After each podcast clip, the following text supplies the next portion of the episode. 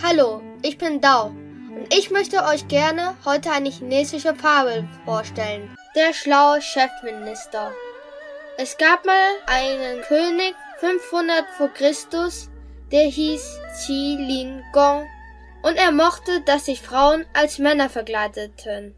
Eines Tages befahl er, dass sich alle Frauen in seinem Palast sich als Männer verkleideten sollten. Kurz darauf sprach es sich auch im Volk herum und alle Frauen im Volk verkleideten sich als Männer. Der König versuchte das aufzuhalten, aber es klappte nicht. Da sagte sein Chefminister zu ihm, dass erst in seinem Palast sich alle wieder als Frauen verkleiden sollten. Der König hörte drauf und kurz darauf war keine Frau als Mann verkleidet mehr. Vielen Dank fürs Zuhören.